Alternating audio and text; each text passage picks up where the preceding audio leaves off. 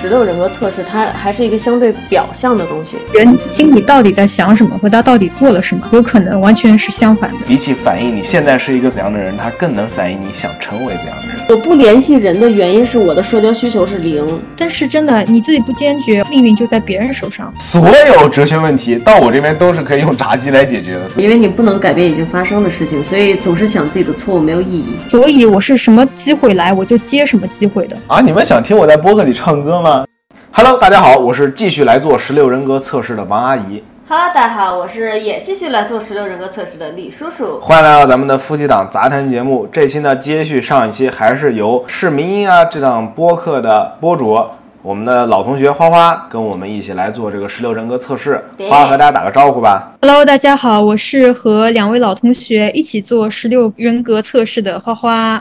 如果大家。想了解一下花花同学的背景呢，可以去上一期听一下。是的，可以去他的频道感受一下九零后女博士的厚重。嗯，然后花花，你的专业是？我的专业呢是新媒体，更确切的来说是研究游戏的。这一行呢，其实在国内发展的还比较的缓慢，啊，国内也没有那么多人研究这个呃电子游戏吧。非常荣幸啊，是真的就是机缘巧合吧，老天让我去干这行。哎，那花花，上次我们其实没有聊过啊，嗯，你是通过什么途径了解到国内现在提供这个方向的研究啊，还有这个方向的专业呢？要不怎么说是机缘巧合呢？因为在我是正式接触到这个行业之前，我是根本就没有想过自己会去做跟游戏有关的。这个专业的选择的，如果要读博的话，那肯定要选专业呀，对不对？那我就想了一下，我自己到底对什么感兴趣。其实我是比较，呃，喜欢传媒这一块的。虽然我在此之前呢，在读博之前也不是做这一块的，但是感觉就是受到了命运的指引吧。谁知道现在媒体是那个风口浪尖上的，嗯，就是得到了这个什么老天的指引。运气好吧，在网上啊刷到了我导师的一个简历，然后我就去找他，然后我就问他，我说我这个情况，你看我以前也不是这个专业的，嗯，你看我能不能来参加你的考试，然后来做你的学生研究这个，因为我很感兴趣。然后他就面试了我，他其实在录我之前就已经在考察了，这么来来回回几个月之后，他决定录我，我就这样子走上这一条道路。我没想到你居然是在网上就这样随机的刷到你的导师哎，所以真的是命运石之门的安排。是的，我能不能再插一下呀？嗯，好就是当时就他都已经录了我了，我甚至去学校报过到了，但是我第一年被他录的时候，我没有马上去读，因为我遭到了家里人的反对。那一般来说，这样的情况下，导师一般不会说再在第二年给第二次机会了。嗯，但怎么说呢？我导师还真不算是个常人，他给了我第二次机会。就在第二年，我问他能不能再录我的时候，他同意了。他说：“那你把那个申请的程序重新再走一遍。”我说：“好。”然后第二年他录了我，我我真的变成了他的学生。嗯，妈呀，你也太不容易了。不过你家里确实也是，嗯。你不用考虑错措辞，直接说 离谱。呃，是真的离谱，我也觉得非常的离谱。那完整故事你们会觉得更离谱。那咱们先回到这个十六人格测试吧。其实我们看了一下这个十六人格测试，它官网上面中文翻译的版本也做的不是特别好，大部分的题翻译的还行，但是有几道题就很真的很机翻。今天呢，为了做节目，我们就打算还是用中文版的题目。但是如果大家自己想要得到一个更精确的结果的话，可能还是试着去做一下英文版比较好。OK。我们上一次呢完成了百分之六十的题目，今天呢我们会完成剩下百分之四十的题目以及最后的结果发表。那么今天的第一道题，您喜欢去艺术博物馆？那好，我先来。呃，中反对吧？我我觉得他是在问我喜不喜欢艺术，有没有艺术细胞。我怎么讲呢？我其实是挺有艺术细胞的。我从小学的时候就是参加什么学校的什么歌唱团呐，然后家里又学什么钢琴呀。这一类的，其实我是蛮懂鉴赏艺术的，但是你要在让我在我众多爱好里面选一个，我肯定不会去艺术博物馆，有这个能力鉴赏不代表我喜欢去鉴赏，嗯，所以中反对。嗯，我是大反对，因为我实际上自己从来不会主动去做这个事情。我虽然特别喜欢创作，但我从来不会去主动的去看别人的东西。啊，哦，对的对的，我也是。我选大同意。然后这里有趣的故事就要来了。我大概在大学的时候，当时有一个非常好的朋友，他是我的高中朋友，他跑去纽约上大学。然后我们两个其实整个高中四年感情都很好，所以呢，我又知道他刚到纽约的时候要自己。他其实很努力啊，他要自己打工付一部分学费，然后他还是通过自己的努力，在被这个学校录取的时候也拿到了很高额的奖学金，就总的来说是一个很努力的人。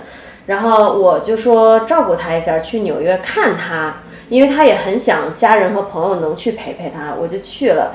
结果去了纽约以后的遭遇简直是一言难尽，他完全没有顾及到我的感受。我住在他那个没有暖气、冻得要死的宿舍里面，当时是纽约极寒的冬天，然后浴室里面那个水流都不够你洗一根黄瓜的，非常非常细，更不要说洗澡。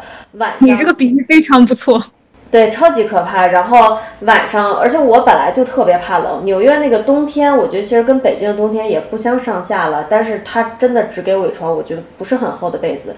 我那天晚上身上压了两身羽绒服，都没睡着。但这都不是最离谱的，最离谱的是，就是我去看他的大概这一周时间里，他一天都没有为我请假，他每天都是早上起来。会带我一起离开他的宿舍，他去打工，我得自己想办法度过这一天。晚上八点才能跟他一起回到宿舍，原因是他宿舍不能单独有外人在里面。我就这样度过了五天。然后这个事情为什么跟博物馆、艺术馆有关？是因为我这几天就是靠去纽约的，比如说大都会博物馆、Modern Art Museum 现代艺术博物馆度。你居然都能报上名来，我都去过，但我连名儿都忘了。对，因为我在五天的时间里，可能每个博物馆都去过两次，它真的让我印象很深刻。然后我真的很，我自己本身没有这件事情，也很喜欢艺术馆、博物馆，但是有了这件事情，会让我更加感激，在我遇到困难的时候，我可以在我喜欢的一个地方消耗时光吧。嗯，不然我真的不知道那一个礼拜我要怎么过，真太离谱了。我插一句啊。那你是喜欢艺术博物馆的什么呢？你是喜欢在那边看艺术品吗？鉴赏吗？还是说了解那种就是悠远的历史？都有。我觉得首先我很喜欢视觉上美观的东西，任何形式都可以。其次就是博物馆啊、艺术馆，它背后那艺术作品背后就带着可能作家对生活的感悟。然后博物馆的话，那它每样文物都带着历史和故事。然后它又是一个很安静的环境，我就会很喜欢。嗯，明白明白。嗯嗯。好，那我们下一题吗？您经常很难理解别人的感受。我肯定反对啊，是一个共情能力超级强的人。人不用说，人家可能自己都没那个感受，我都给他脑补出来了。啊，你这也不行吧？我是不太行呀。所以就是有时候会觉得说被自己的情绪所累。我举个例子吧，就是比如说我跟我一个朋友吵架，他是一个脾气非常暴躁的人，天生的。有一次，就是我应该是什么事情就惹他不开心吧，其实是一件非常小的事儿，具体是什么事儿我都已经不记得了，好像就是没有回他一条微信吧，忘了。然后他当时找不到我，应该是，其实马上就找到了嘛，但是他脾气非常急，他就很生气嘛，就说你怎么怎么回事？怎么我在你心中是一点地位都没有，是不是？我也没说什么，因为我知道他就这么性格的人，他也不是专门针对我，而且我当时就想啊，我说肯定是家里啊，本来。可能说爸妈脾气比较急嘛，所以他遗传了这么一种性格。我当时都开始悲天悯人起来了，觉得他很不容易，我就没说他什么。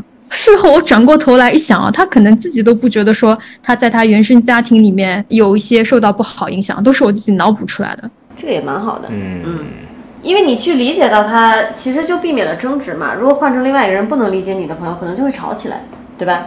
我要回到上一次我提到的一个话题了。我之前有说我对什么能能做我的朋友，就是比较苛刻嘛。嗯，那我不是对他的什么家世背景啦、什么学历啦、学识啦有挑剔，我主要还是对这个人的人品就是要求比较高。我希望我身边的人都尽可能的善良，因为我自己算是一个嗯很善良的人，而且我就是有取悦型、讨好型人格嘛。我是真心实意的希望我身边的每一个人都能够好，都能够和平，都能够快乐。但是我后来发现，其实会有很多人知道我是这样的人之后，来故意的怎么讲呢？薅羊毛吧，故意想让我付出一些什么东西。所以我对我朋友就是人品要求高，其实是想保护我自己。对，anyways，这不是我们今天的重点啊。对，我们是怎么从你经常很难理解别人的感受聊到这儿来的？对，因为花花她觉得人性本善，所以她会很主动的去理解别人嘛。哦哦哦哦哦，嗯，那我要跑题回答这个跑老远。问一下，我是否很难理解别人的感受？正常来说，我觉得我应该选中反对，但是鉴于我很多时候甚至无法看出别人情绪上的波动，所以我选小反对吧。我这题我只能选中立，我有的时候特别能理解，有时候完全理解不了，所以就当我这道题没看见吧。行吧，那下一题，您喜欢有一份每天的代办事项清单？嗯，我是中同意吧。即使我不把明天、后天要做的事写出来，我心中对我明天、后天要做什么也是心里有个数的。即使我明天要摆烂，我的心里都会有一个明天可摆烂这个选项。嗯呃，我也是中同意，但我原因呢是我喜欢每天，我喜欢有代办事项清单，但是他们如果每天都有，也太悲催了，所以中同意吧。我也是中同意，我的理由是我喜欢有这样一份清单，这样会让我每天有我在做事情并且完成事情的感觉。但你不要每天都来。好，下一个，您很少感到没有安全感。我中同意吧，其实可以，也可以选大同意。我举个例子啊，什么样的情况我会感觉到没有安全感？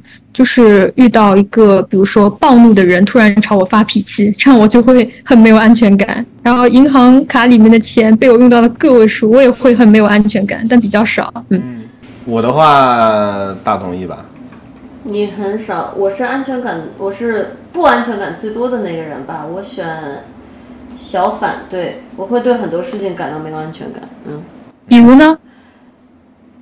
它主要是其实可能跟花花刚才说的钱呀，或者有一个暴怒的人啊，呃，没有什么关系。这些在我看来是我可以掌控的，钱没了我可以去赚，呃，一个暴怒的人过来我可以打回去，这些都不会觉得不安全。但是，一切未知未定的事情，比如说我跟王阿姨两个人，王阿姨是在我的生命中的一个不可控的哦，我懂了。一个东西。那当我跟他之间出现问题的时候，我就会有非常大的不安全感。嗯，我明白了。那也只是在你们出现问题的时候呀。举个例子嘛，但还有其他一些事情，比如说，当我跟我的其他家人朋友出现这种你不可预测的矛盾啊，或者什么的时候，我也会有不安全感。嗯，明白了。嗯嗯，下一题非常的简洁粗暴，您会避免打电话？我肯定是个反对啊，大反对。我是一个 比较讲究效率的人，如果一件事你让我沟通的话，我觉得，嗯，效率最高的方法就是我最喜欢的方法。打电话无疑是一个比较效率高的方法。嗯，我同意华华，我也是大反对。呃，我是小同意。我需要效率的时候会打电话，但大部分时间，因为确实有时候跟朋友之间的交流会一个电话打过去刹不住车，你很难控制时间。你如果是工作的话还好，事儿说完了大家就会挂了。但如果你跟朋友之间的交流，你控制不住这个时间，它会让我觉得很烦。我希望所有东西都是可控的嘛，所以我会通过微信，这样我想走的时候我可以走。哦，那你跟他联系的时候，你朋友不一定及时回你啊，你还是没有安全感啊，嗯，掌控感。没关系，因为如果我真的是有急事儿的话，我就会给他打电话。我避免打电话是为了避免那种不知道需要持续多久的闲谈。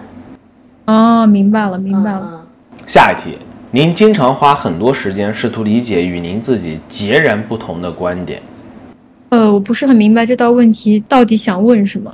就是说对方提出了一个观点，你虽然知道他想要什么，但是你不理解他为什么想要这个，所以你就会会不会花时间去理解他为什么想要这个？比如说有一个有一个男的说，我觉得女的就应该在家里挨我的打，嗯，会不会花很长时间试图去理解为什么在他的世界里这是合理的？会，会，因为在我而言，就对我来说，就是这样的问题，这样的谈话，就整个就会扩展我我的意识边界吧。对，因为在我世界里面，很少有什么事情是二元、三元的。我是觉得世界真的丰富多彩。如果想知道世界为什么这么丰富多彩的话，就要花时间去了解自己原本不知道的事物。我是同意，大同意。但是了解和理解可不一样哦。啊，那是的，那是的。哦，所以他问的是理解是吗？对，我还是能理解的，因为在我了解之后，我觉得我就会能站在另一方的角度上，我就能理解。OK，那对我来说，首先这样来说，我肯定是选大反对的。我只需要知道你想要什么，我根本不需要知道你为什么想要这个东西。但是呢，和李叔叔的情感生活中呢，很多时候他确实会提出跟我完全不同的观点，我又会尽量的动用我为数不多的脑细胞，真的是真的是拼命的想去理解到底是为什么。所以我觉得我是中反对吧。呃，我选了小反对，就是我会花很多时间去了解别人的想法，但我不会花特别多的时间去理解别人的想法，但有时候也会，所以是小反对。下一个哈，在您的社交圈里，您经常是联系您的朋友并发起活动的人。笑死！我中立吧，一半一半吧。嗯，就比如说这次那个约你们录节目嘛，对吧？算是我主动发起，但很多时候我也不是一个非常主动的人。你你知道吗，花花？就是虽然其实你整个人，包括看起来和做测试做出来都是内向的人，然后王阿姨是外向的人，但其实你整体主动性是比她高的，你知道吗？她是朋友来了，她会很热情的接待，就超外向的，但她其实非常被动。嗯，为什么会这样呢？但但实际上，我觉得我是大同源，因为我回想一下，我过去的几次跟各种朋友们的大型活动，基本全都是我组织，不是基本就百分之百全都是我拉的。嗯嗯，好吧，嗯嗯，我觉得也是这样吧，可能我交的朋友呢是可能都偏内向，对，所以呢，你不能指望一个 比较内向的人来联系你，然后你不联系他，对吧？对吧？嗯，对，这道题我选的是大反对，因为我我做任何事情在社交上都是最被动的那一个人。为什么呀？看不出来呀，真的是，我是知道你没有发现这样的。你没有发现我我从来不发现了主动找你吗？但不是针对你，我从来不主动找我任何一个朋友。但我有，我确实有。你像咱们也十几年了，然后我确实也有从小学一年级就认识的朋友，一直到今天都是他在主动找我。啊，我明白。不是你是间歇性社恐、间歇性社牛吧？我不是大家都我我不联系人的原因是我的社交需求是零，所以啊我的存在是为了满足他人的社交需求。就是你并不恐惧社交，但你不需要社交。我根本就不需要社交。我理解，有点像我跟你。对，好有趣啊！可以下一个了。您仍然被您很久以前犯的错误所困扰。我还好吧，我还好，我不太会因为自己以前犯的错，然后不断的惩罚自己。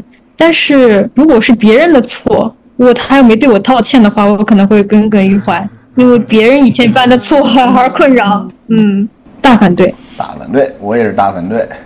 我也是大反对，因为你不能改变已经发生的事情，所以总是想自己的错误没有意义。嗯嗯对呀、自我折磨、自我内耗呀，对呀、咱们不干这种事儿。嗯，对。好，下一道题，您很少考虑人类存在的原因或生命的意义。小反对吧，这种问题我还是会想一下的，想玩就玩了，不会像苏格拉底一样站在希腊的古街头，拉着路人们一个一个问问题。我是大反对，对不起，从来没考虑过这个问题。我考虑的结果也很简单，就是为了吃肯德基快乐炸鸡没了。啊？就我这炸鸡理论呀，不用考虑这些问题啊。你明天有炸鸡吃，你会不会期待吗？会会，那这不就是你生命的意义吗？现在不就活着就为了吃这口炸鸡？然后你吃完明天炸鸡，还有后天的炸鸡。是的，明娜，这就是王阿姨的炸鸡理论，活着的意义。原来原来哈士奇喜欢吃炸鸡啊！花花，你真的好会养你好过分啊！我操，你好过分啊！欢。他妈的呃，这道题我会选中反对，我其实思考的还是蛮多的。它的原因是，呃，我偶尔会想自杀，然后我就会想有什么方法可以阻止自己自杀，然后我就会去想，呃，我没有在开玩笑，很认真的在讨论这个问题，然后我就会去想，呃，那我不去自杀，肯定是因为人类活着有其意义，那其意义是什么？然后就会开始思考。好，嗯，嗯 OK，下一题。您的情绪控制您，胜过您控制他们。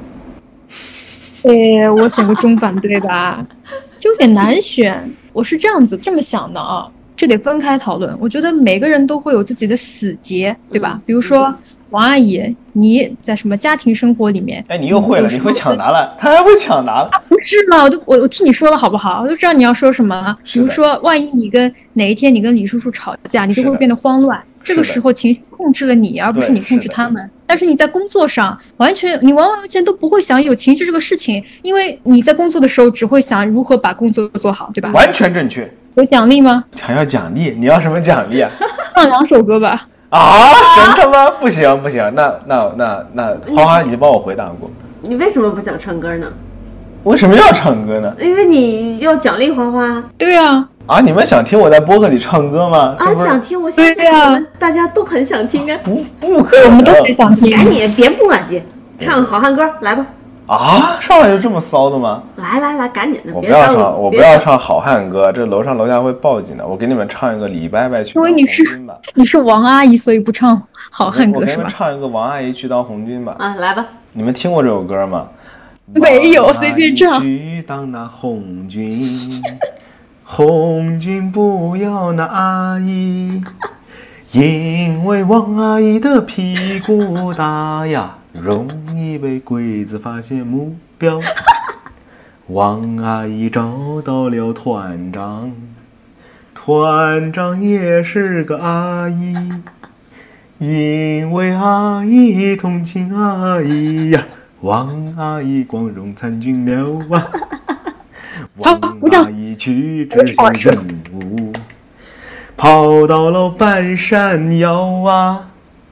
因为王阿姨的屁股大呀，被鬼子发现了目标。好，可以停了。还有一还有一段呢，王阿姨抬钩子就跑啊，鬼子上来就是俩刺刀啊。为了革命，为了党啊，王阿姨光荣牺牲了啊！为了革命，为了党啊，王阿姨光荣牺牲了。啊，鼓掌鼓掌好，鼓掌鼓！掌鼓掌鼓掌！感谢王阿姨倾情为我们唱了一曲，为我们这个节目增加了无限的可能性以及无限的潜在的丰富性。这首歌曲呢是歌颂伟大的战士、无产阶级革命家王阿姨英勇的战斗履历的。下一道题吧，我要笑死了。您非常小心的回答呢你还没回答呢。啊，回答什么？您的情绪控制，哎您是不是能控制他们？是吗？是啊，我经常控制不住我的情绪，除非有必要啊那快选呀！啊！您的情绪控制您是的，我的情绪经常控制我。好，下一个。下一个，您非常小心的不让别人难堪，即使这完全是他们的错。体育型人哥有话说，大同意，大同意啊！好了，就是大同意我。觉我觉得我算是中同意吧。你我的放放屁！你都意识不到下面有事情会让别人难堪，你还中同意？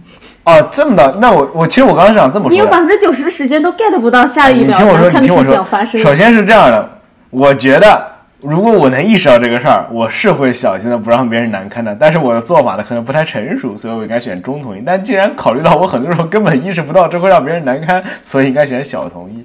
我觉得你说的没错。受不了。我会选大同意的原因是，如果让别人难堪了，最终周围的所有人，包括我也都要难堪，就很尴尬。所以还不如躲过这个让大家都不要难堪的这个情况。我整人都难堪了。对，下一个，当有人对您评价很高时，您会想知道他们需要多长时间就会对您感到失望。好家伙，好家伙，这是干什么？这是这是多那什么？怎么讲呢？自卑嘛，自卑情节。嗯，这也这也太瞻前顾后了吧？当有人对您评价很高时，花花怎么说？怎么想？我觉得我我个人承认啊，我是有点小自卑的，所以我选中反对。我有时候会这样想，但这样想的情况非常非常的少。嗯嗯，我大反对，不用说了，我压根儿不会想知道。我可能也是中反对吧，我可能是大反对吧。我我从来没想过会有这种问题，对吧？我也是从来没想过会有这种问题。因为你在不是你啊，你想的可能就不是说啊，你什么时候会对我失望？你可能会想说，哎，我不想让他们失望。比如说这种这种情况在恋人中很容易发生吧，就是哎呀，我如果暴露一个缺点，他会不会没那么喜欢我啊？怎么样的？啊，原来大家都是这样谈恋爱的嘛？对不起，我果然是哈士奇。这啊，我我好像不是这样谈恋爱的，但我确实会你也是。哈士奇吗？滚！我是哈士奇的主人。花花，你说这个情境，我会在家人跟家人相处的时候出现，我会很希望我在家人面前能维持一个很好很好的形象。原因是，我觉得这对于维系家庭关系很重要。那为什么要维系家庭关系呢？是因为我的亲戚朋友啊什么，其实大家呃朋友其实还好，亲戚长辈都对我真的很好。我不想破坏我在他们心中的形象，这个会有。嗯，我不，我但理解但我不会担心他们什么时候会对我失望，因为我就是会做到完美，不让他对我失望，所以我确实也不考虑这个。嗯嗯嗯嗯嗯，所以你是中反对吗？我是大反对，大反对。哦，大反对。这么说的话，我也不会担心他们对我失望呀。对吧？当一个人对我评价很高的时候，他一定是看见了我某我在某方面，嗯呃，就是非常令他们满意嘛。但是不难保证啊，如果说他们全方面认识我这个人的话，我总有短板嘛，或者我总有跟他们预期不符的地方嘛。那我会觉得说，哎，会不会哪一天你突然，我好像也 也挺少这么想的。而且按你的思路说下去，人都是有长板短板，那他因为了解你的短板，对你失望也很正常啊。人都有自己的喜好啊，对吧？嗯，对呀、对呀、嗯，妈的，为什么你们会想这么多啊？不会想这么多，只是聊到这里。当有人对我评价很高的时候，我的大脑里除了“哎呦我操，我真牛逼”，其他什么都不会想，什么都想不到，就是空白，没有别的想法了，你真的是只哈士奇。可能是的吧。你可以空白，但不要质疑我们的讨论。好，下一个没。有，我只是觉得很牛逼啊！你们能想这么多东西，很厉害。下一题，您会喜欢一份大部分时间都需要您独自操作的工作？大同意吧？我喜欢这样的工作状态，因为我做的工作是创造性比较高的，嗯，这种工作不好找人合作呀，这其一。其二，就是因为创造性比较高的工作嘛，它需要很大很多大量独处的时间去激发灵感，独自完成，嗯所以我大同意。呃，我也是按照这个题目的字面意思，我确实会喜欢一部一份大部分时间都需要我自己独自操作的工作。但如果他题目会问的是您会喜欢一份大部分时间都需要团队合作的工作，我也会选大同意。我对我来说可能都可以吧。呃，我觉得他这个题还是有比较的成分在里面，所以我选小同意，因为确实我的工作它总是涉及到团队合作，我也在过去的工作的过程中遇到过许多非常牛逼的人，所以呢，我会选择小同意，就是说。独自工作的时候是很好，但是和大家和牛逼的人合作真的很爽。嗯，那是的。嗯，对。嗯，下一题，您认为思考抽象的哲学问题是浪费时间？嗯我反对，大反对。这个为什么反对，在之前的一道题里面已经解答过了。我 怎么说呢？我觉得我要选大同意啊。对我自己来说是这样，但我并不反对哲学家去思考这个问题。我觉得他们去思考这个很非常 OK。但因为我是一条哈士奇，我并不具备这个人类的大脑。在我眼里，所有所有哲学问题到我这边都是可以用炸鸡来解决的，所以就没有什么意义嘛。所以我确实天哪，你再次证实了你是一只喜欢吃炸鸡的哈士奇呀、可能是吧。我可能不会去想我思考这些抽象的问题是不是浪费时间，但我但我压根儿不会去想，所以我觉得应该是大同意吧。哇，我好牛逼啊！我养的哈士奇会说话哎！天哪，操！天呐，哎呦，还会还有自己的喜好，还知道自己喜欢吃炸鸡。对，他还知道吃炸鸡，他特别喜欢。哎，你们两个闭嘴吧，烦死了！我操，赶紧。嗯，这道题我应该是中反对吧？呃，我觉得自己或者别人思考哲学问题，它都是很合理的，只要不走极端就好。嗯其实我也是同意的，只不过我自己不会去思考，所以对我自己，我觉得我会选同意。但我选中反对，只是为了表明我不喜欢极端的花那么大的时间，就是像钻牛角尖一样去钻这些问题。嗯，下一个这个很 troll 的问题了，与安静私密的地方相比，您更喜欢繁忙熙熙攘攘的地方？啊，我大反对，可能是我专注力没有那么够吧。如果说独处，或者说我要找个地方工作的话，我绝对是想要一个安静私密的地方的。嗯，如果繁忙熙熙攘攘的地方会分我的神，而且我会觉得有一点没有安全感。哎，哦，好有趣，人实们真的好不一样。这个我也是大反对的。我虽然是个社牛，有时候有点社交恐怖分子，但是我真的很吃不消人特别多的地方。我只有在跟朋友的社交场合我是 OK 的，人再多我也无所谓。但是像那种特别是呃商业区啊，或者是节假日的旅游景点这种人特别多、特别繁忙的地方，我是会恐惧的，我是会感到害怕的。我也是。我很讨厌这样的场所的。哇这个就很有趣。我之前不是说我可以一年都只跟自己相处吗？但是如果你把我放到这样一个场景下，甚至需要我去抢票、去插队，我每一个都可以干，而且不会觉得很烦。当然，这是在有生存压力的前提下。如果没有生存压力，还让我去做这些，我肯定会很烦的。我特别恐惧这样的场合。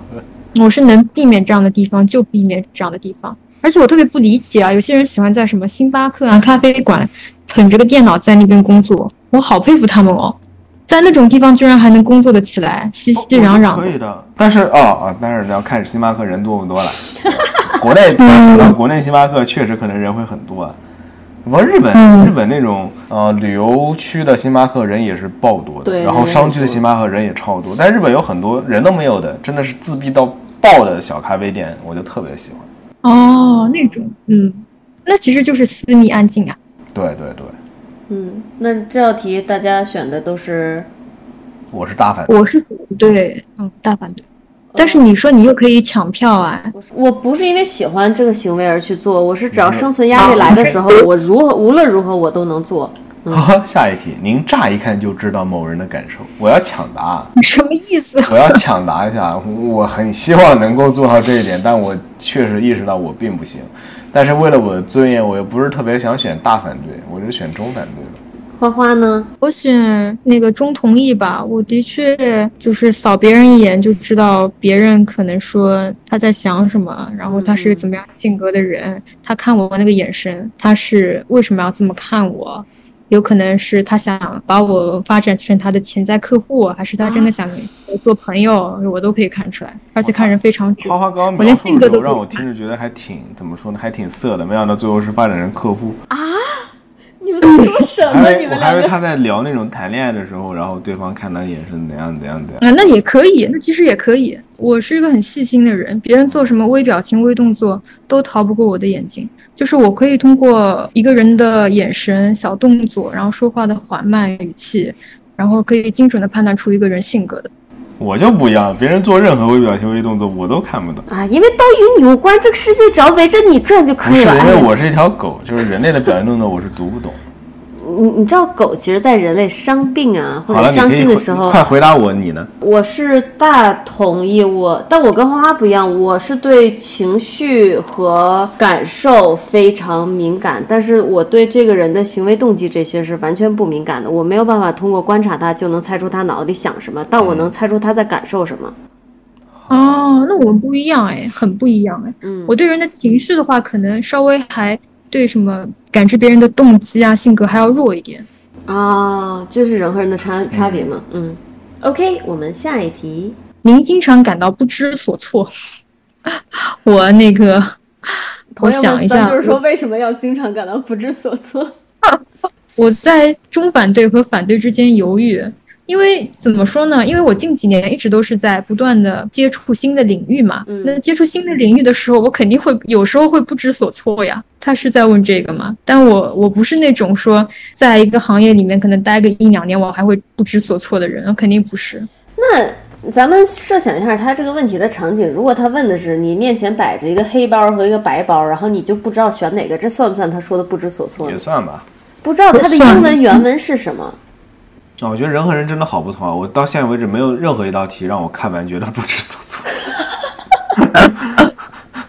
你现在看到这个 你有感觉不知所措？没有啊，让我选的我就选中反对啊，因为我大部分时候完全不会觉得不知所措。但是还是那句话，在跟李叔叔的情感生活中，有时候我确实会觉得真的是不知所措。我要选中。哎呦，因为你因为你太在意李叔叔啦，就是你身在局中你就会乱。如果你不在意一个人，然后我没脑子，你懂吗？然后我要找我那个不存在的大脑就会很困难。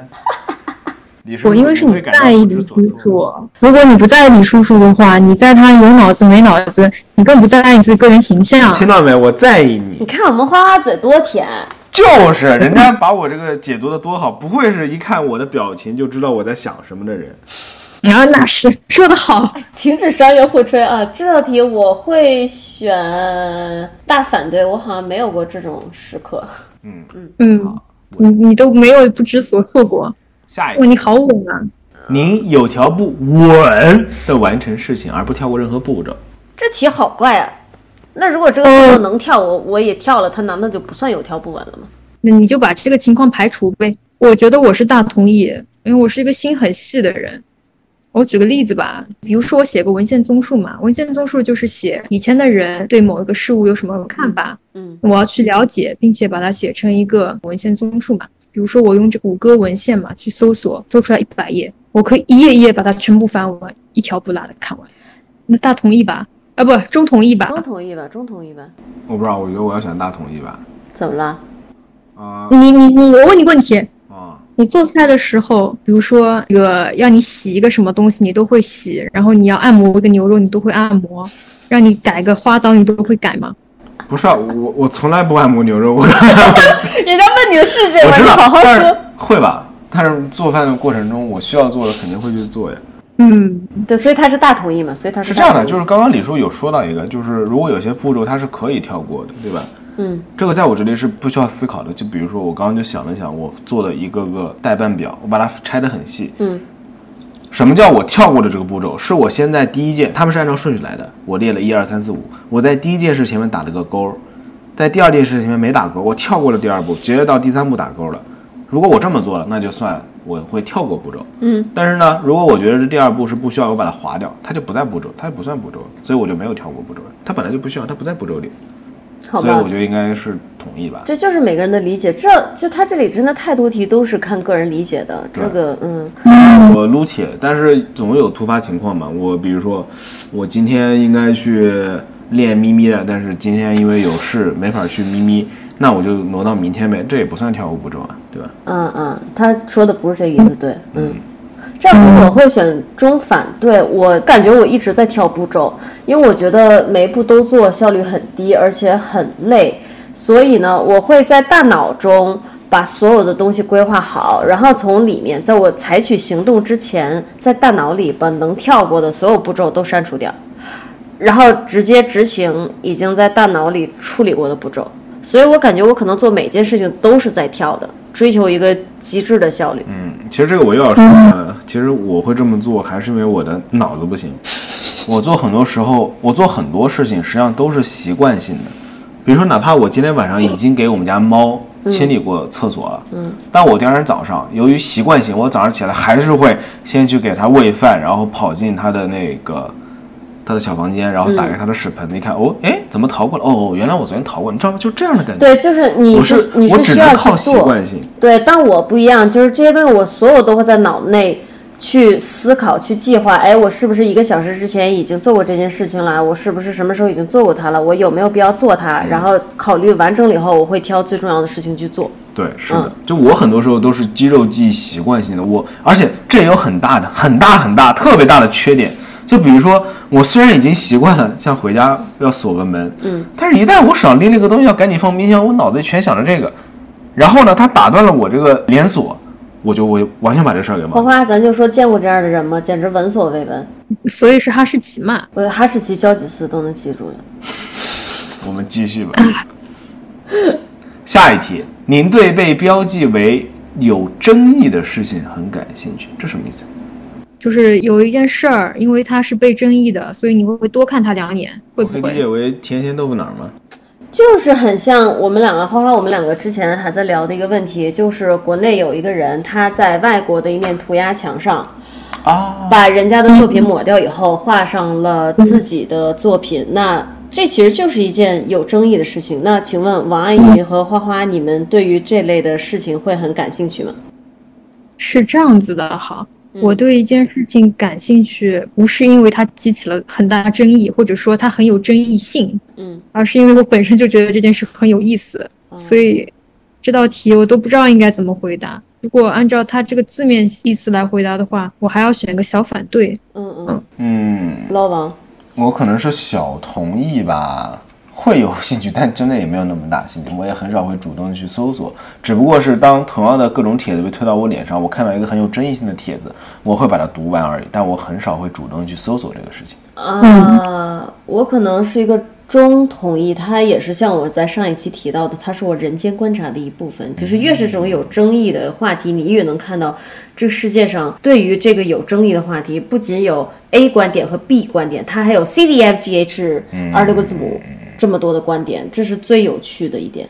嗯如果按照你这个解题思路的话，我还是选小同意吧。对我，我可能越是有争议的事情，我越会去拿来看，看看大家都在想什么。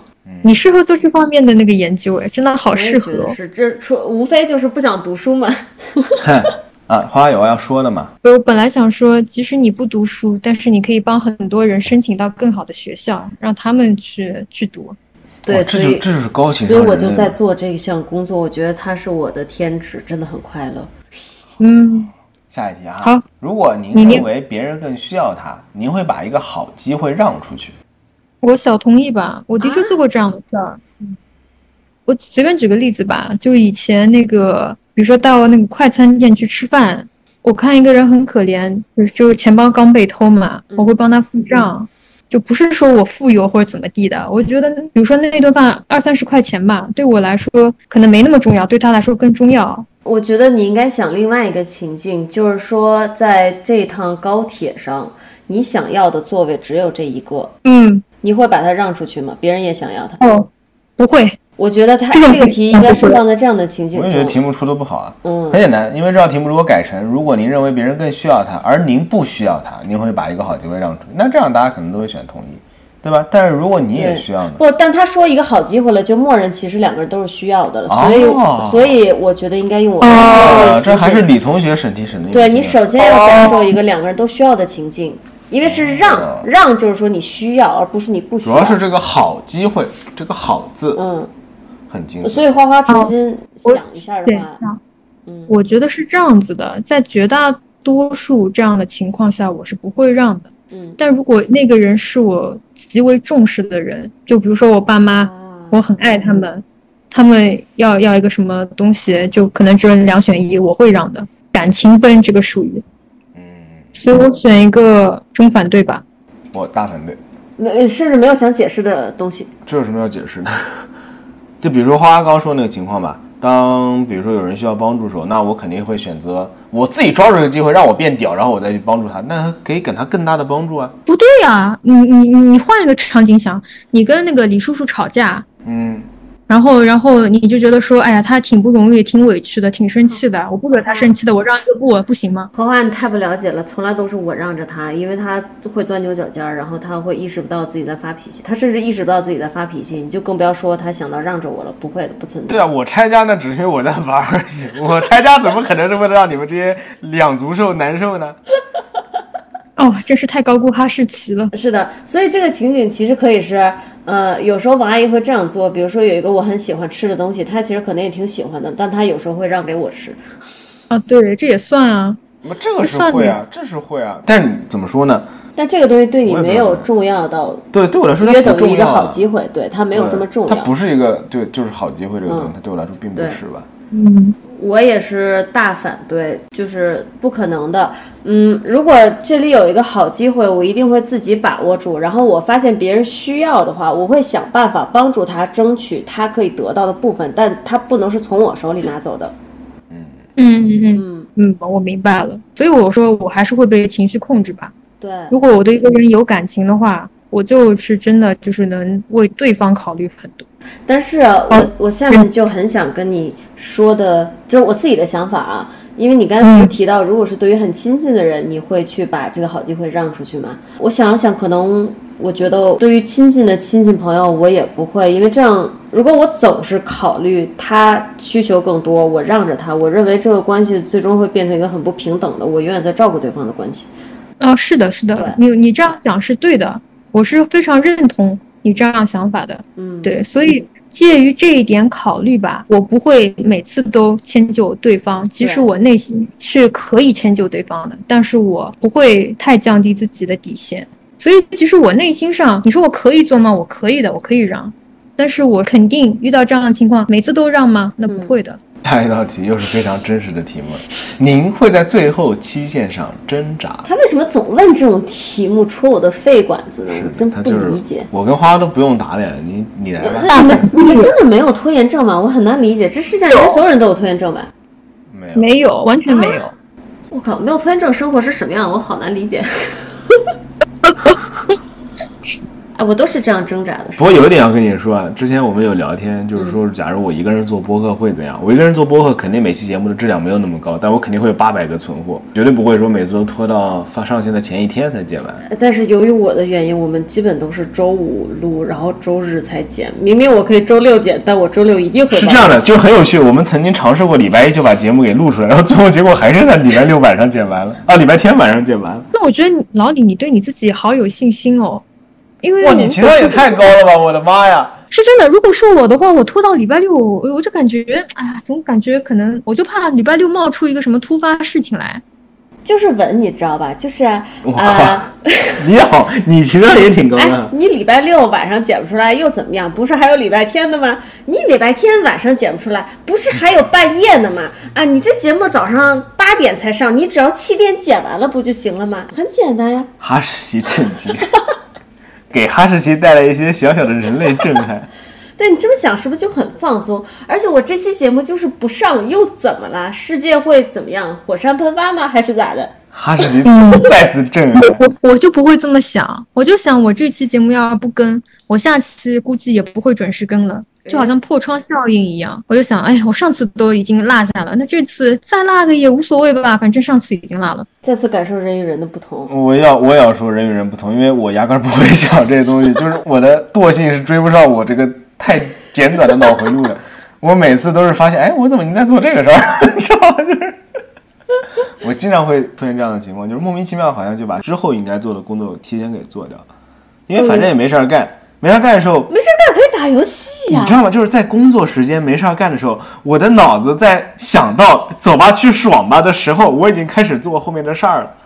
啊！你知道吗？就是没有什么阻力，对我来说就做事情没有阻力。花花还是想的多了啊，改变太多啊，我们。嗯，对对对，做不了哈士奇。好气哦！好，下一题。您会对事情会向对自己有利的发操，我在说什么呀？您对事情会向对自己有利的方向发展有信心。看不懂。You are confident that things will go as expected，这样的感觉吗？对，我中立吧，我我真的得评估一下。比如说我要找工作，然后一堆应聘者跟我竞争同一个岗位，那我真的要好好的估量一下他们那些竞争者发过多少文章。教过几年书，哪里毕的业，做过什么成就，在业界有没有做过什么很牛的事情？你评估完了以后，会对这个事情的发展有一定的信心吗？哦，我举个例子，比如说那个发了那个文章嘛，其实应聘教职就是看你有没有教过书，发了多少篇文章嘛。假设我现在有五篇文章，假如我的应聘者他们都只有一两篇的话，那我肯定觉得我很有信心拿到那个岗位啊，你说是不是？但是我又要说一下啊，有我其实不是那种对自己特别有信心的人，但是我就是知道我这方面这个有点缺陷，嗯，因为没有信心嘛，对自己的发展会有不良的影响，因为你会受到你自己潜意识的影响嘛。所以我是什么机会来我就接什么机会的，我是什么都做的。其实我是不是那种信自信心爆棚的人，但是我什么都做，只要给我机会我一定做。比如说有个什么奖什么比赛，你参不参加？我参加。我一篇文章你写不写？你写不写？我写。有一个岗位你是不是？我是。其实我一点把握都没有，我也是。我就一直在给自己，就是一直在跟自己做斗争的那种我种。感觉有被感动到，就我其实有被感动到，我觉得，因为我完全不是这种人。我说实话，我也是有被感动。虽然我跟花花的行为可能都一样，但是动机完全不同。你就别说话了你是什么动机呀？来发表看法，老王。什么看法？我肯定是大同意。啊，你是大同意。嗯我劝你选中统一。你觉得我们两个吵架，你对发展方向有信心吗？哎，你这么说也有道理，对。但是由于介于我们现在我跟李叔这个感情生活，所以我要诚实的选择中统一。那首先就是至少工作这方面吧，不不会想这些嘛，真的不会考虑这些。就算考虑，像之前那道题目有问过，既然我对这个事情已经有了 Plan B，有了 Plan B 的 Plan B，有了 Plan B 的 Plan B 的 Plan B，我既然在做了，我肯定是对他有信心的呀，对吧？那么我为什么会去做它呢？我既然已经考虑了这么多了，那我凭什么不能对我做的这个事情有信心呢？大概就是这么个意思。哦，我选的是中同意。我这就我说我跟花花不一样的地方，我只做自己比较有信心的事情。哦，我做了，我就会尽量，而且我会努力把它往对我有利的方向去引导。就是因为不会去做觉得没有信心的事情吧，不会去做觉得自己没把握的事情，所以很少遇到这种情况。嗯嗯嗯，对，嗯嗯，不过在下一道题之前，我要提醒大家，好孩子们不要学我，这是盲目自信，不要学我。哦，行，哎，那我要问一个，那这道题我应该选什么？小反对吗？为什么要问我们呢？你的话，你当然就是是根据你自己的想法来选我择。我感觉不是啊，就你们听我刚才的阐述，嗯因为我不是很能吃得准这个题目到底在问什么。如果他真的是问我有没有有没有信心的话，我觉得一半一半吧。比如说我对我的工作职业这个选择道路我就很有信心，我就觉得我以后一定是一个很大的权威。我觉得他指的是在面对大部分的事情，在面对所有的事情的时候，你都能对他未来的发展有比较大的信心。中同意吧？哦，后面就是结果了。哇，好快啊！那我们开始结果发表吧。嗯，啊，花花，我是 INFJ，呃，提倡者。我上次测试 INTJ，然后是一个，咱俩一模一样，花花。哦，是吧？你说这次一样，还是说两次都一样？你之前什么年纪？呃，我上次好像不是这个结果，但是这次做完跟你一模一样。我也变了，我这么多年来第一次做十六人格测试，结果变掉。我这次是 E 因为因为 ESTJ，ESTJ，我之前是指挥官，我记得应该就一个字母不一样，好像是 ENTJ 吧，就变了一个。反正我之前应该是有一个字母不同，但是啊，但是啊，我们现在来分析这个十六人格测试嗯。啊，首先就是可以看出它有其准的地方，比如说王阿姨她的结果虽然有变，但是她外向就是 E 这个字母所代表的外向一直是没有变的。其次，她的领导力方面的这个特点是没有变的，从之前的什么我忘了，之前是指挥官人格，但是我记得只有一个字母是不一样的。对，只是从指挥官变成了总经理，但你可以看出他还是带有领导力的这一特点的，对吧？我的也是，我变来变去，第一个字母内向，内向的这个字母也是没有变的。这后面的杠 A 是啥呀？我们所有人后面那个横杠后面那个字母，它可能是 A，也可能是 T。然后呢，A 是 assertive，嗯，坚决。对对，坚决谨慎这一部分，所以它确实应该有五项，然后每项对应一个字母。嗯，哦，嗯，那我们先简单的介绍一下各自这个第一页底下的这个文字说明吧。嗯，从我们俩是一样的，嗯。倡导者是静谧的、有远见的人，通常是鼓舞人心的、不懈的理想主义者。那么花花，你觉得这段描述和你自己相符吗？跟我这么跟你讲吧，拆开来每个词，我觉得它是可以来形容我的。比如说静谧的、有远见的，我觉得它可以形容我，但连在一起 总感觉不是什么好话。通常是鼓舞人心的、不懈的理想主义者。我这么说吧，我的确鼓舞人心，也的确是，如果说我很想做一件事情的话，我会不懈努力。嗯，我的确也是个理想主义者，但这个它连在一起就变成鼓舞人心的、不懈的理想主义者，我感觉意思就变了。啊，我我懂你的意思，我们就是差不多就得了。我觉得今天咱们这个节目真的做的特别好。今天咱们做起来，我对于十六人格测试的感觉是，你会发现它对于一个人的表象其实体现的是蛮准的，就像我该说的王阿姨这个领导力什么的。但是它对于你这个表象背后的思维和行为动机，其实抓的不是很准。嗯，就比如说咱俩其实，在做题的过程中。其实是有很多思路上相反的地方，但最终结果是一样的，嗯嗯，对不对？是的，就甚至我跟花花在很多题目上选择的也是一模一样，但实际上我们背后的动机呢却天差地别。对，所以现在我们可以看出，这个十六人格测试它还是一个相对表象的东西。嗯嗯，那么我那个 ESTJ 是总经理，是出色的组织者，在管理事务或人员方面无与伦比。我觉得他描述的应该还算是比较准确的吧，因为大部分活动呢，我们这边的大型活动基本都是我来组织的，并且大家也经常认为自己的领导是条狗，我觉得这个也挺正常的。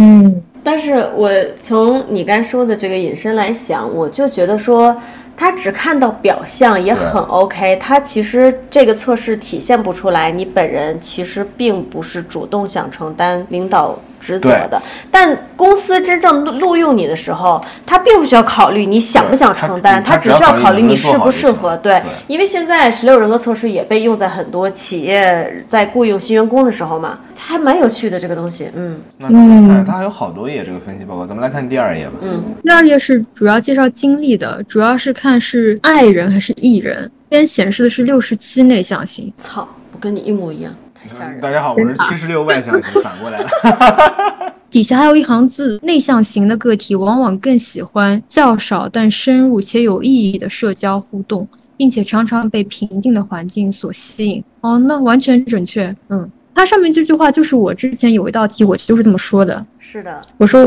我更喜欢一两个人进行深入的谈话，一群人我招架不住。那王阿姨对于这个描述你有什么想法？其实我觉得也挺准确的。外向型的个体会很享受团体活动，并重视社交互动。他们往往外表热情，并会表达他们的兴奋。哦，此时这个图片上是一些人类在喝酒聚会，然后桌子下面有一个王阿姨。你他妈，你他妈，你他妈是什么你？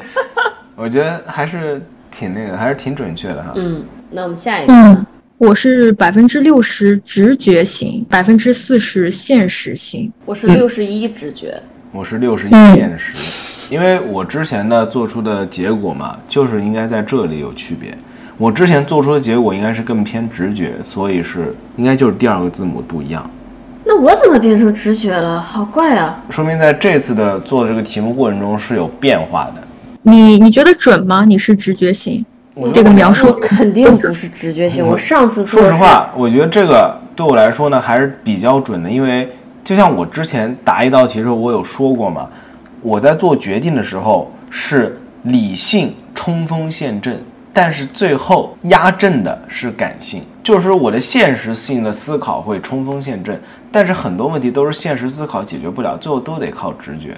所以我觉得这个偏向哪一边呢？它都是有可能的，特别是在处理和老李的和李叔的感情问题的时候，可能会偏向另外一边一点。我上一次做几年前是百分之六十现实型，现在变成了百分之六十直觉，我很疑惑。可能是因为你那个你本身就具有这两方面的特质，对你可能就一半一半吧。比如像那个直觉型的那个下面的标语啊，解释了什么是直觉型。他说到直觉型的个体非常富有想象力，思想开放，并充满好奇。他们重视原创性，专注于隐含的意义和遥远的可能性。我觉得还算准吧，对我来说。嗯，其实我觉得这段描述也可以适用在我身上，有一部分是可以适用的。然后我这边呢，现实型的描述是现实型的个体务实而脚踏实地，他们倾向于强烈关注正在发生或非常可能发生的事情。这个我觉得也是可以适用于在你们身上的。所以说这个可能是做做个参考，而且咱们的这方面的百分比并不是一个大百分比的领先，就包括刚才的内向外向，我们的七十六和六十七。因为现实中好像是确实有那种百分之九十碾压的情况，就很厉害。有的，有的。对，所以咱们下一页哈，这个我是感受型，但说实话哦，上次做出来是逻辑型，我觉得那个也很符合我。我上一次也是五十三逻辑，现在我变成了五十二感受，我很疑惑。不过你这个变化也不就说其实它真的是我是属于这两个中间的，就一两道题的区别吧。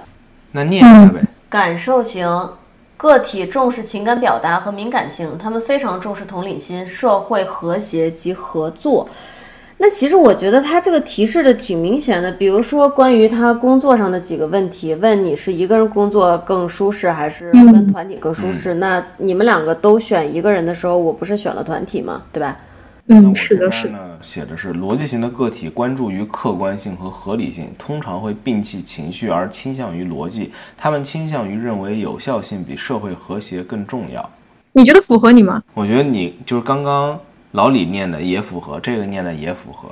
怎么说？挺能反映我这个人的底层逻辑的，因为我两种都有。我的我的性格中就是既存在逻辑，也存在感受，就既有理性也有感性，他们两个是相互存在，只不过在表层的是理性而已。嗯，其实我感觉很多人把这个十六人格测试什么的奉为圣经，我并不特别赞同。尤其是咱们今天这个节目做完了，我觉得能发现的人应该也发现了，嗯，它其实就跟星座上的很多东西一样，它都是模棱两可的，双方都行。我觉得不是说它描述的模棱两可，而是人就是复杂多样的，对他就是身上能同时存在很多甚至是相互矛盾的点。所以呢，你不能说星座不准，但你也不能说星座和十六人格很准。啊，我这么多年，总是偶尔过个几年就能收到一份这个测试嘛，做了玩玩看，一直没变过，都是指挥官人格。到这一次做的测试有一个字母进行了变换，但我觉得还是怎么说呢？它这么多套测试里面，我觉得最准的几个就是一个内向还是外向，对，另外一个呢是后面咱们要聊到的下一个，应该是计划性还是展望性。嗯，我觉得这两个是准的，这两个是它很容易大比分领先，因为这是很能体现人的个性的不同。但其他呢是都有点其实有是的，点中性地嗯、带，对，所以咱们直接看下一页吧。我是计划型。对，按照你刚才那个说法的话，我觉得是的，就是第一个字母和第四个字母比较准嘛。嗯，的确是你是多少计划型？百分之多少八十四。啊？大家好，我是百分之九十七计划，上一次是百分之八十二，还变高了，对吧！不是，这是你。啊，这是我上次百分之八十，那还变高了。我上一次几年前是八十二计划，现在变成六十五计划了。我还是同意王阿姨刚才说的，就是第一个字母和第四个字母往往不变，往往比较准。嗯，这个在我这儿是适用的。而且我觉得随着这个年龄的增长，大家都会慢慢慢的更偏向计划型吧。随着这个社畜年龄的增长，也不一定，还真不一定。有些东西是一辈子不会变的。嗯哎那我们说一下计划型它怎么形容的吧。，OK，我读一下吧。计划型的个体果断、决绝，并有高度组织性。他们重视清晰度、可预测性和闭环，更喜欢结构层级和计划，而不是自发。对，其实和我们三个之前交流的内容很像了，很像我们三个的每一个人。对，我跟李叔都是非常讨厌在一个已知条件的问题上犹豫，然后纠结的那种。我们都很不是特别喜欢在这上面浪费时间。对对对对对对，挺好的啊，不内耗呀，多好啊！，OK，我们下一项是最后一个字母了吧？对不起，我要跑个题啊！我以前在呃杭州上学的时候，当时宿舍里呢经常会出现选择困难症，就大家每次就是出去买外卖、买饭都不知道想吃什么，每次问他们想吃什么，他们都说不知道，然后都会跟我说随便。嗯，难死你了。不，不我一点都不困难，我都会给他们永远买沙县小吃炒米粉。然后吃了一个多礼拜炒米粉之后，他们就会抱怨说，下次说随便能不能换一个随便，除了沙县小吃，然后他们每天都会得到一份兰州拉面的炒面，然后就再也不会让我给带饭，或者会直接告诉我他们真正想吃什么。嗯，都被你治好了，说的没错，对，人的臭毛病就要靠生治，真的是真的。哎呀，下一个是坚决和谨慎。哎呀，我是真这么觉得。我以前也不是什么坚决的人吧，但是真的，你自己不坚决，我自己不坚决，命运就在别人手上了，对能不坚决吗？嗯，我上一次做测试啊，虽然你们跟我说不是一道题啊，但我上一次做测试确实是偏谨慎的，然后这回是偏坚决了。嗯，花花呢？我是七十六，哎呦，老老王我是呢？八十六。还是你最坚决？坚决的飞起。不是，我也觉得不是我坚，我还是觉得不是我坚，只不过脑子线程太短，所以显得很快很坚决而已。我感觉你你你你你就是那个根本就没有什么备用的选项，对吧？其实是有备用选项，我是集中性思考那种人，我会把思考的过程呢，在一个固定的时间段里集中完成，然后完了之后呢，我只要按照上面的计划去做就完了，然后我也不需要再思考了，我也没有这个思考能力。嗯，你说为什么要跟你浪费时间做这道题呢？干嘛呀？这不是挺有趣的，让大家知道世界上还有这种狗，不是这种，操，这种还操这种人，对吧？不是挺好的。那那个哈士奇同学，你读一下什么是坚决吧。坚决型的个体自信、脾气平和，能抵抗压力。他们拒绝过多担心，在努力实现目标时，往往会自信面对。我觉得这说的非常啊，朋友们，你你们别说，还挺像我们刚才这个做题的过程的。对，嗯，那下面我们已经把结果公布了，嗯，想采访一下大家对于这次做十六人格测试的感想，呃，以及对于十六人格测试这套题本身的评估吧。其实我刚才已经说了一部分了，就是说，首先肯定不能把它奉为圣经一样的东西。大家可以看到，它的优势是至少表面上的东西，它能给你分析的还比较到位，但是深层的你的行为动机、思维逻辑这些，其实它是触不到的。你比如说，我跟花花，我们不同的思维方式，最后会得到一个一样的结论。所以，真的，它十六人格测试只能给你一个结论，给你一个表面的东西。但是呢，我们刚才又说了，就是一些公司去引用它作为入职测试有没有其道理？我觉得也 OK，也能体现一些东西，也有其道理。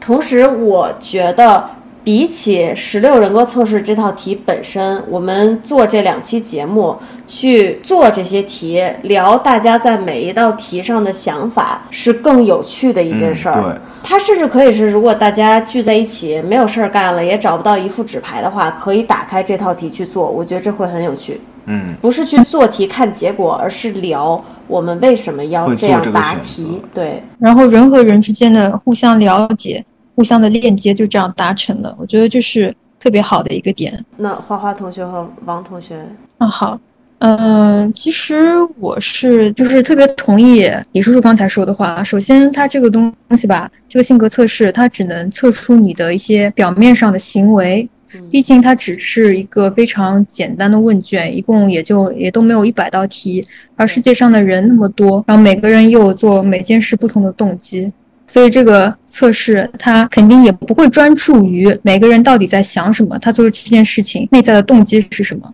他只会在意的是你做了什么样的表现。那按照这个层面来说的话，其实我的另一个感想就是，我内心里面怎么想的，我真实的喜好啊。有的时候我会在我的行动上啊，跟这个我内心的想法刚好相相逆，感觉就好像是一个人有人格分裂一样。我有提到过嘛，就是我会不会把一个很好的机会让给别人？那有的时候我其实是可以让出那个机会的，但是我觉得说，对于一段关系的平衡也好，对于我个人的发展也好，不去让出去，对我这段关系更好。我就不会让了。虽然我内心上是完全接受我把这个东西让给他，甚至我非常希望我可以让给他的。嗯嗯。所以人心里到底在想什么，和他到底做了什么，有可能完全是相反的。真的。再举个例子啊，我其实是个个性特别平和的人，但是有的时候啊，如果说嗯一个陌生人他惹到我或者怎么样，我可能爆发出来的情绪啊，可能比一般人更大。怎么讲呢？就不喜欢自己完全没有攻击性的样子。我觉得人活着的确有的时候是应该有攻击性的。有时候你让别人知道你有牙，你不好欺负，你可能用这个牙的机会啊都能变少。对，真的，这个真的太对了。嗯，我想了想啊，其实我想表达的主要有三点啊，一个是关于这样的心理测试，还是作为一个参考就好，就像刚刚李叔说的，不能把它当做一个圣旨。嗯嗯。第二点，我想说的就是。